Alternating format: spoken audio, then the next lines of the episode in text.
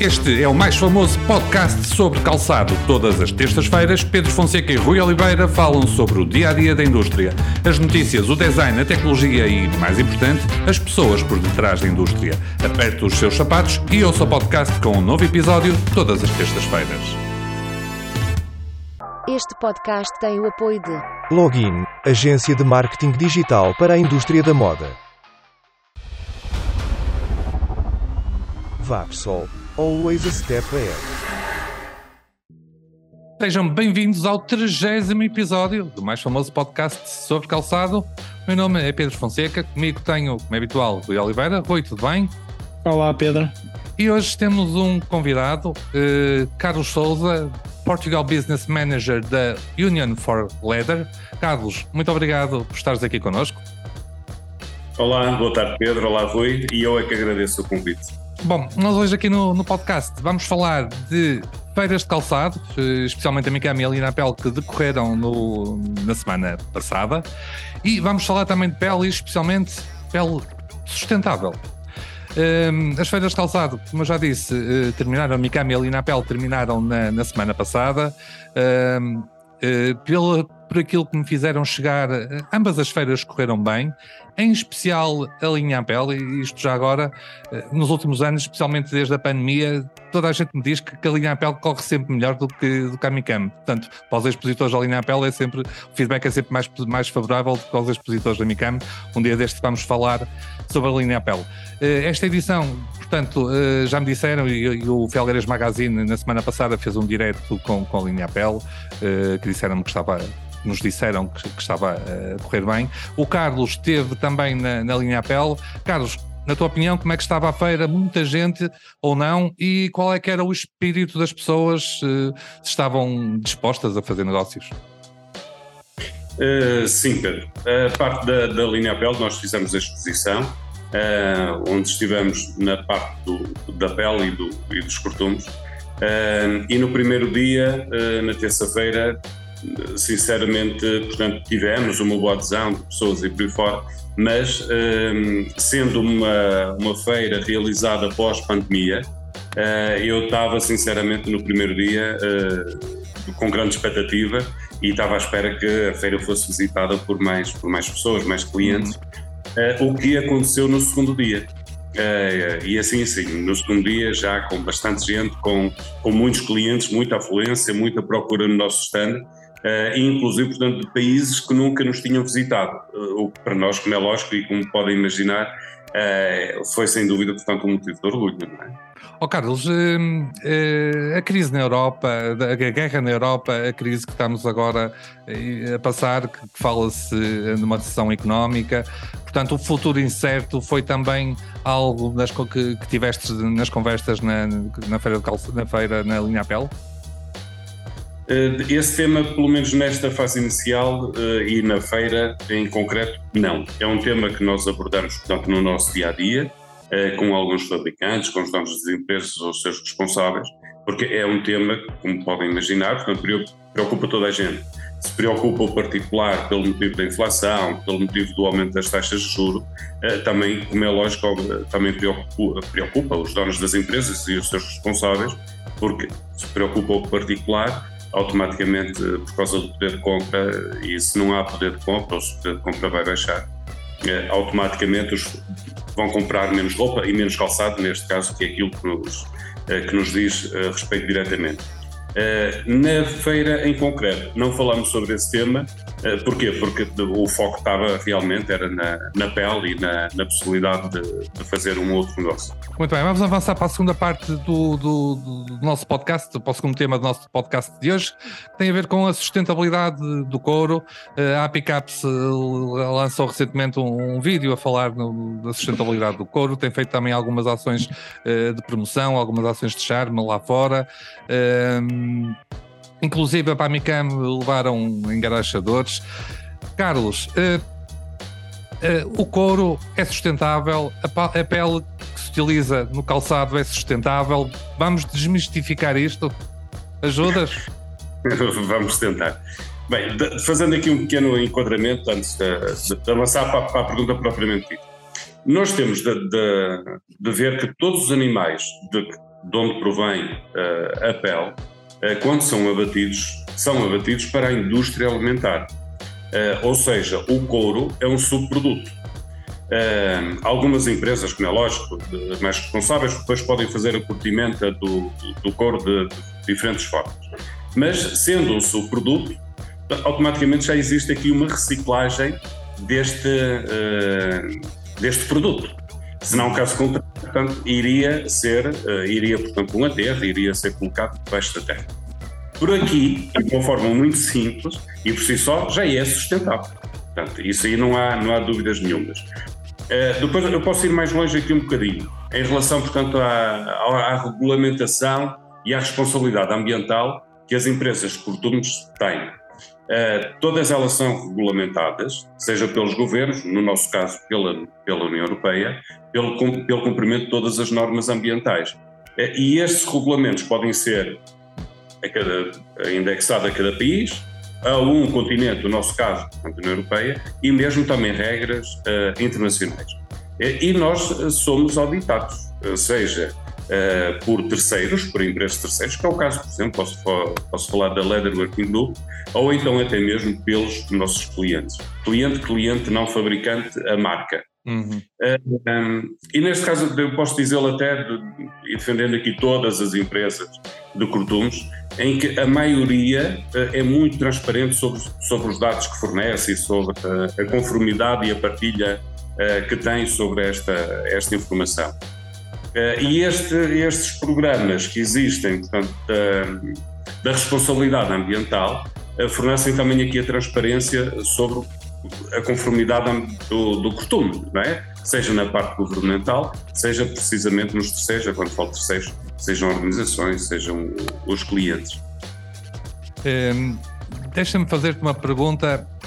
Uh, opa, tem surgido nos últimos anos e lá está esta questão da sustentabilidade do couro tem sido levantada porque há muita gente, muitos influencers que têm colocado em causa o facto do couro ser ou não sustentável. Estamos a falar dos produtos vegan. Isso que tu me acabaste de dizer, na tua opinião, nós estamos a ganhar esta guerra ou, ou não? Ainda falta fazer muito para explicar às pessoas isso que acabaste de dizer, que o couro de facto é um subproduto eh, e que se não for usado no, no calçado provavelmente vai parar em aterros. A guerra está a ser ganha, na tua opinião? Eu, eu não chamaria uma guerra. Uh, primeiro. Uh, Educação, talvez. Por aí. uh, isto porquê? Porque os produtos veganos que estão atualmente no mercado, e eu espero sinceramente que eles alterem, primeiro começaram, isto já há bastantes anos atrás, quando o, o sintético surgiu como alternativa à produção de sapatos em alternativa ao couro ou à pele, chamavam-lhe plásticos. É, mas o nome era feio, não é? começou a ser feio e associado a um produto mais económico, um produto baixa gama, então alteraram o nome uh, para sintético. Uh, depois, algo, há poucos anos atrás, para couro sintético, o que é proibido por lei, portanto, couro é couro, sintético é sintético, uh, e então houve aqui a necessidade de alterar isto e atualmente chamam-lhe vegan. Mas o que é certo é que isto não deixa de ser o plástico podem lhe chamar plástico, sintético, o que quiserem. Isto porquê? Porque todas as alternativas, ou a maior parte delas, que têm surgido no mercado, têm sempre aqui uma grande percentagem uh, de, de, de sintético. E quase todos nós sabemos que 99% do, do, do, plástico é, uh, vem através do petróleo. Uh, ou seja, não é alternativa. Couro é couro, será sempre couro, Uh, e aqui, portanto, não é tanto a guerra uh, como, como chamaste, mas é mais pelo facto de o, o couro, pelo preço que tem, pela fiabilidade que tem, uh, pela durabilidade, por ser bonito. Atenção, o couro, a pele, é bonita, tem, tem um, uma característica muito própria, tem o poro, pode ser mais aberto, menos aberto, mais com chapa, sem chapa o, o couro é bonito e faz coisas bonitas, não só no calçado, no vestuário, no mobiliário, nos aviões, no, no automóvel. O couro está aqui em todo lado. E há um bocado quando falamos na situação da, de ser um produto sustentável e ser um produto reciclado, um, isto porquê? Porque, e falando agora um bocadinho também de números, estamos a falar que o facto do couro ser aproveitado para todas estas indústrias que, que eu falei, é o suficiente para não serem, imagina bem este número, para não serem depositados em aterros 7,3 milhões de toneladas, eu vou repetir porque parece um número pequeno, mas é muito grande, 7,3 milhões de toneladas em aterros sanitários. E aí sim é que haveria, portanto, uma grande contaminação do solo. É? E esta é uma mensagem que é preciso passar e é preciso passar cada vez mais. Uh, não é assim, Carlos? Eu espero que sim. Reparem, depois é, é, giro, quando uma pesquisa muito rápida na internet, e as pessoas podem fazer isso em casa, uh, em produtos alternativos à, à pele ou ao corpo. E depois aparecem nome, nomes destes: cor de uva, couro de maçã.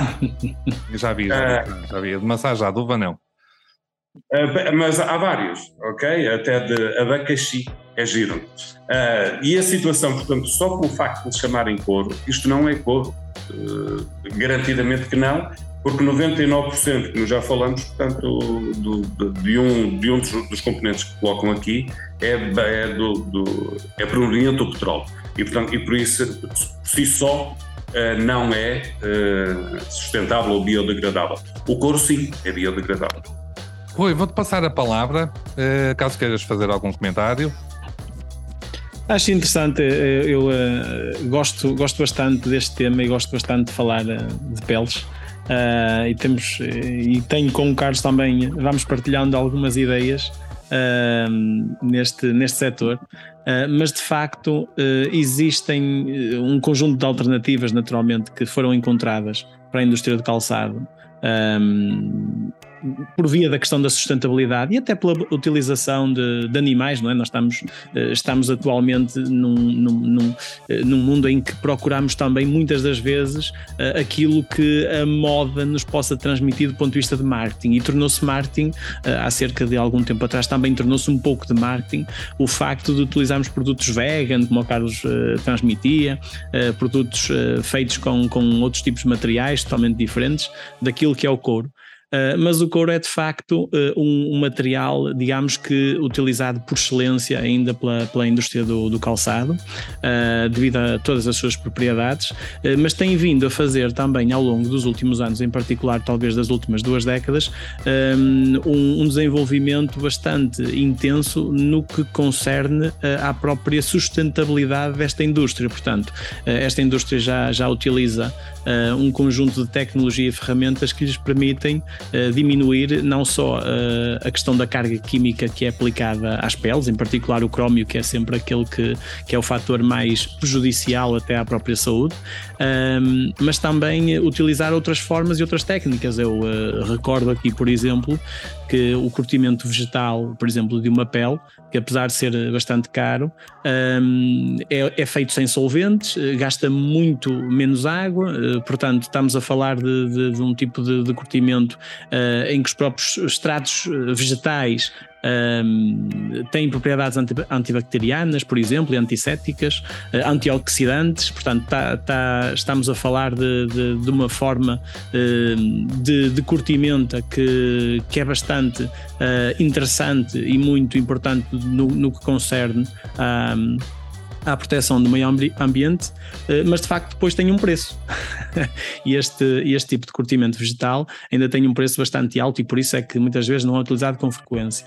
Um, e queria também, o Carlos uh, falou agora uh, da questão de, de das, dos chamados couros, não é? De, de outra tipologia que muitas vezes se, dão, se dão essa denominação. Eu, um, eu apenas, como curiosidade, gostaria de, de, de, referir que existe um estudo feito nos Estados Unidos em que a solução possa passar ao, ao, longo dos próximos anos um, por encontrar uh, em, em, em, em, fungos, portanto, uh, falavam nos cogumelos, um, por passar a ser uma solução uh, em substituição daquilo que nós utilizamos hoje do couro. Uh, portanto, isto era basicamente como tinham as raízes dos cogumelos, portanto, a, a, raiz do cogumelo forma um tapete de, de, tal forma espesso que depois de tratado tem propriedades parecidas com aquilo que é a pele animal, embora não seja naturalmente uh, uma pele animal. Seria uma pele de fungo, uh, digamos assim. E o processo, diziam, uh, foi já patenteado, diziam que era um processo relativamente simples, económico, podia ser feito com qualquer por qualquer pessoa, até por um artesão, um, e que uh, tinham um, um, baixo consumo de energia e que, apesar de, de, poder não, não resolver uh, a questão da, da, da, crise da sustentabilidade que enfrentamos no nosso planeta, seria um grande passo para que depois outras, outras plantas um, pudessem, ser, pudessem ser recomendadas ou, ou, pudessem ser tratadas para, para, para este tipo de, de trabalho. dizer apenas que eh, o, o preço do produto dos primeiros protótipos que saíram era substancialmente uh, mais caro que aquilo que é, que é o couro. Naturalmente que isto é apenas uma ideia e diziam também neste estudo, uh, quem quiser consultar, eu acho que na internet depois facilmente vão, vão procurar se colocar em pele de cogumelos, que é assim que aparece o, o, o título, diziam que, obviamente, depois passando para a massificação da produção, poderia até ser bastante mais económico o tratamento da pele. Portanto, aqui um conjunto de situações, portanto, quer do ponto de vista da pele da sua, das suas mais-valias, como do ponto de vista daquilo que são as alternativas que cada vez uh, se vão utilizar mais uh, neste setor, uh, as duas estarão de mão dada, mas eu em particular ainda considero que, que, que, que a pele, os cortumes, têm aqui um papel absolutamente determinante e costumamos dizer que é dar um fim digno é, é, dar um fim de vida digno àquilo que são as peles dos animais, não é? Que, que naturalmente também são utilizados para a alimentação e depois, posteriormente, nós podemos fazer essa reciclagem através eh, do consumo de peles para, para, para utilizar na, na indústria do calçado. Muito bem. Uh, Carlos, não sei se queres fazer alguma nota antes de encerrarmos este, este podcast. Sim, de, se me permitem, e um bocadinho, portanto, no seguimento daquilo que o Rui disse, uh, por exemplo, só para termos uma ideia, os criadores de gado, não é? quando, quando estão a produzir animais, e, um, não produzem animais, portanto, para, um, para sacar a pele ou para, portanto, para retirar de, de a pele ou, o que for. E só para termos uma ideia, um, apenas cerca de 4% do valor total do animal é a pele. Ou seja, a pele corresponde a 4% do valor total do animal. Portanto, que é muito pouco, e é lógico que se fosse para retirar a pele, uh, garantidamente, portanto, haviam muito menos criadores e muito menos animais. Uh, outra situação, enquadrando, e se me permite, eu vou fazer aqui um bocadinho de publicidade, mas vai ter que ser. Força, força. Uh, nós já estamos, portanto, precisamente, já há, algum, já há bastante tempo a esta parte, uh, com a parte do cromo frio, do metal frio, como o Rui estava a dizer, uhum. precisamente na parte do curtimento e na parte do tratamento da, das peles. Uh, como o Rui disse, é um processo, infelizmente, e ainda mais caro do que o, tra o, tratamento tradicional ou que era feito até agora. Existe uma outra situação, e eu também queria partilhar isto com, com, com, com todos os uh, com todas as pessoas do podcast, que é a rastreabilidade do couro. Ou seja, a Leather Working Group executa, portanto, auditorias de rastreabilidade em todos os costumes auditados. isto para quê? é para avaliar a capacidade que o fornecedor tem de rastrear sua matéria-prima desde o matador. Ou seja, uh, e isto pode, pode, ser feito não só, esta informação não está disponível apenas para os clientes compradores de pele, também está para o consumidor final. Uma visita no site da Leather Group uh, facilmente vem isto. E é o quê? Nada mais, nada menos sabermos qual é a origem do animal, eh, qual foi o tratamento que teve, se vivia ao ar livre, se não vivia ao ar livre. Está lá toda a informação sobre a pele que aquele fornecedor produz e que aquele fornecedor tem para colocar no mercado. Eu acho que isto também é uma forma da tal uh, transparência que, que as fábricas de produtos têm e conseguem passar esta informação de uma forma muito simples e muito rápida. Carlos, oh, Carlos, em breve só falta saber se as vacas e os bois eram casados, porque de facto essa informação é cada vez mais completa e de facto obriga e obedece a um, a um conjunto de, de, normas extremamente exigentes. Ah, e também referir extremamente pesadas do ponto de vista administrativo, não só para quem, como vocês, as têm que fazer, como para as fábricas que depois têm que fazer esta, esta, esta hum, passagem, digamos assim, de, de, de informação para o cliente. Uh, mas uh, veio, acima de tudo, trazer muita visibilidade àquilo que são os produtores que hoje em dia trabalham cumprindo todas as normas com, com muito rigor. E isso há que dar os parabéns, seja à tua empresa, seja a outras empresas que trabalham segundo estas normas.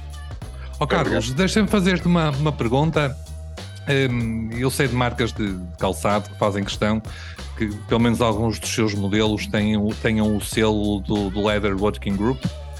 Um, achas que é importante para o consumidor uh, este tipo de, de, entidades que auditam as peles, que as certificam? Qual é o feedback que vais tendo?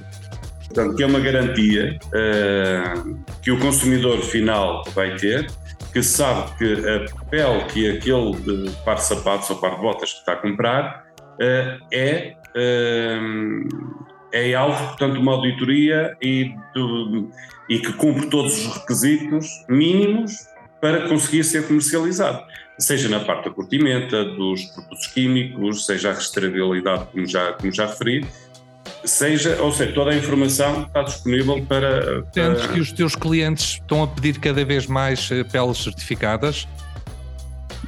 Eu posso dizer que 90% dos nossos clientes estão a pedir a certificação Leather Working Group, preferencialmente classificação Gold. Muito bem. Pedro, se me permitir só complementar, uh, além de estarem a, a, fazer este pedido e além do consumidor final, eh, não tanto pela questão do, da utilização do produto, porque isso não vai conferir, digamos assim, não vai conferir um conforto adicional uh, o facto de ter essa etiqueta, mas acima de tudo, uh, por preservarmos aquilo que é a forma de tratamento das peles e sabermos que existe um cumprimento muito rigoroso por parte desta indústria naquilo que é, naquilo que é a produção das próprias peles, ou seja, do ponto de vista químico, a questão ambiental, os afluentes, todo o tratamento de resíduos, a, a proveniência da, do, do animal, etc, etc. Acima de tudo, eu diria que o, o maior valor é aquele que estamos a preservar o meio ambiente e o nosso planeta. Eu acho que essa é que é a garantia principal da, da Leather Working Group. Muito bem.